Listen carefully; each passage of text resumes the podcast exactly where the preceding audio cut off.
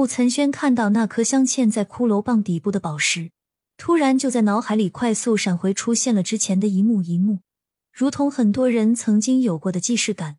突然，你可以感觉到面前情景似乎以前发生过，或者自己经历过，恍然间不知道自己身处何地。现在，穆岑轩想到的是，这一切都是程序的安排，但是在他一步步的前进中，这些安排都自然而然的被他所发现。可是。每一步都是他或者身边人绞尽脑汁的追索中出现线索。如果中间有一点偏差，这些现在已经呈现出来的新场景或者新装备，就根本会永久尘封在游戏的程序里，永远不会出事。就如同这个凹洞，他之前一点没有想到，打开这个秘密的钥匙就在自己身上。可是亮点发现了，如果亮点不在自己身边呢？那么，连这个骷髅升级区他也无法发现。而亮点是他认识爱竹浪后才慢慢熟悉，爱竹浪又是樱木花道介绍给他的。至于樱木花道，只是因为他随口问了一句话，樱木和他结识。如果他没有因为一句随口的招呼认识樱木花道，所有的一切都可能走向另一条情节线，甚至于不会看见星夜，也不会有自己现在的一切。难道这一切都是随机发生的？或者是必然会发生。穆岑轩突然背后一阵冷汗，心想：如果是必然会发生，那么这一切都是有人预先设置好了。而能预先设置好的，似乎只有电脑世界或者是程序世界。穆岑轩不好多想，仔细打量了一下那颗宝石，确实是和凹洞一样的多边形。他几乎可以断定，这个宝石可以完全和壁灯的凹洞吻合在一起。可是。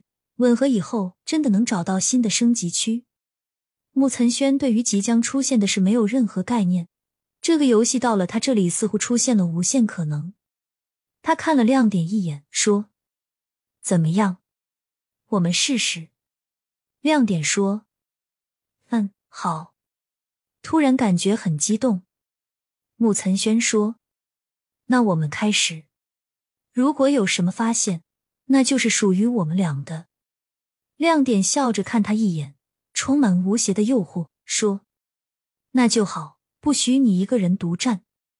来吧，站到我肩上。”穆岑轩点头。亮点已经又背靠石壁盘腿坐下，他小心的把脚抬起，放在亮点的肩头。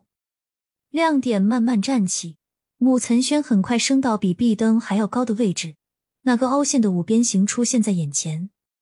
穆岑轩举起右手的骷髅棒。小心的举高，慢慢移动到那个凹陷的多边形上方。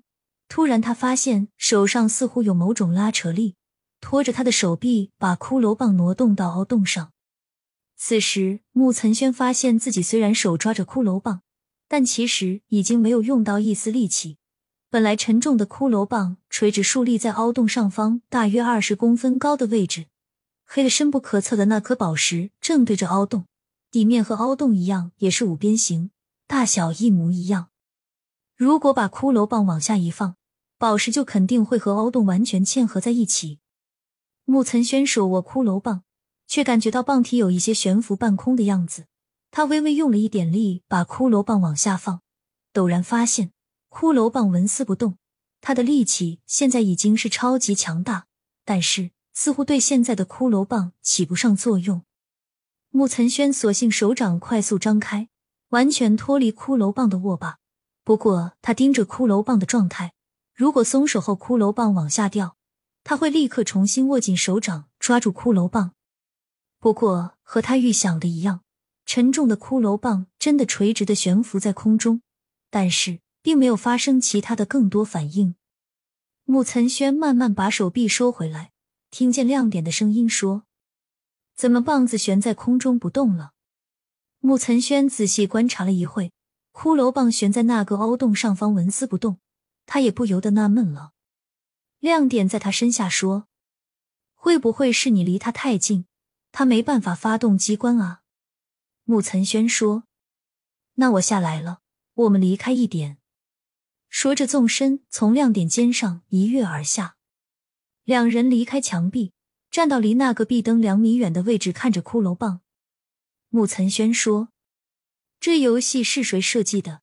感觉真的是很费神，有点诡异。亮点说：“我觉得还好，在你身上显得诡异。其实以前都没有这些复杂的机关。”两个人一边说话，一边抬头看着骷髅棒。突然，亮点小声说：“你看，骷髅棒好像慢慢在转动。”穆岑轩这么强大的势力，自然早就发现骷髅棒开始顺时针缓缓转动，而且转动的速度在逐渐加快。他看到骷髅棒底部的龙痕宝石，似乎从深邃的内部出现一个极其细小的光点。随着骷髅棒的转动，这个小光点也在变亮。两个人不再说话。目不转睛盯着骷髅棒，那个小光点似乎只是变亮，却并不变大。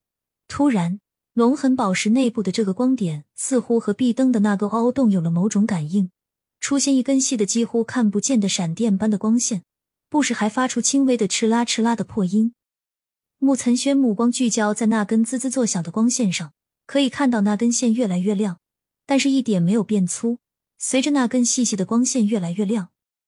他陡然发现骷髅棒是在逐渐下降，开始几乎察觉不到。可是发现这一点时，骷髅棒已经和那个凹洞的距离缩小了几乎一半，只有十公分不到的距离。然后似乎又不动了。但是此时那个光线却又似乎一点点粗了，而且更亮。可是这个亮度并没有扩散到四周，周围还是原先的状态。可是你知道，那个光线越来越粗，越来越亮。亮点说：“好古怪，第一次在游戏里看到光柱这么亮，可是周围还是老样子。”穆岑轩的目光聚焦到越来越粗的光柱，说：“这个光柱是五边形的，按照这个变粗的趋势，它会变成和宝石底面五边形一样粗细的五边光柱。”亮点说：“然后呢？”穆岑轩耸耸肩说：“我哪知道。”但我估计，最终宝石会和五边形凹洞完美嵌合在一起。亮点切了一声说：“这个我也知道。”虽然两个人都说知道，但是现在骷髅棒不再往下沉，纹丝不动，只能看到那个光柱越来越粗，已经成为标准的五边形柱体。光柱里面似乎有什么东西在里面游动。木岑轩势力这么强大，也看不到是什么东西。第十天纯原创增强同人版。高知家庭出身的青年木岑轩，无意中接触到网络游戏《四海霸权》，在游戏中接触到一个来历不明的白山美女星夜，同时认识一见倾心的美女萧倩华，和游戏里的几个未来有重大渊源的美女。而在游戏中看到的白山美女，来自宇宙深处超高文明，改造了穆岑轩的身体机能。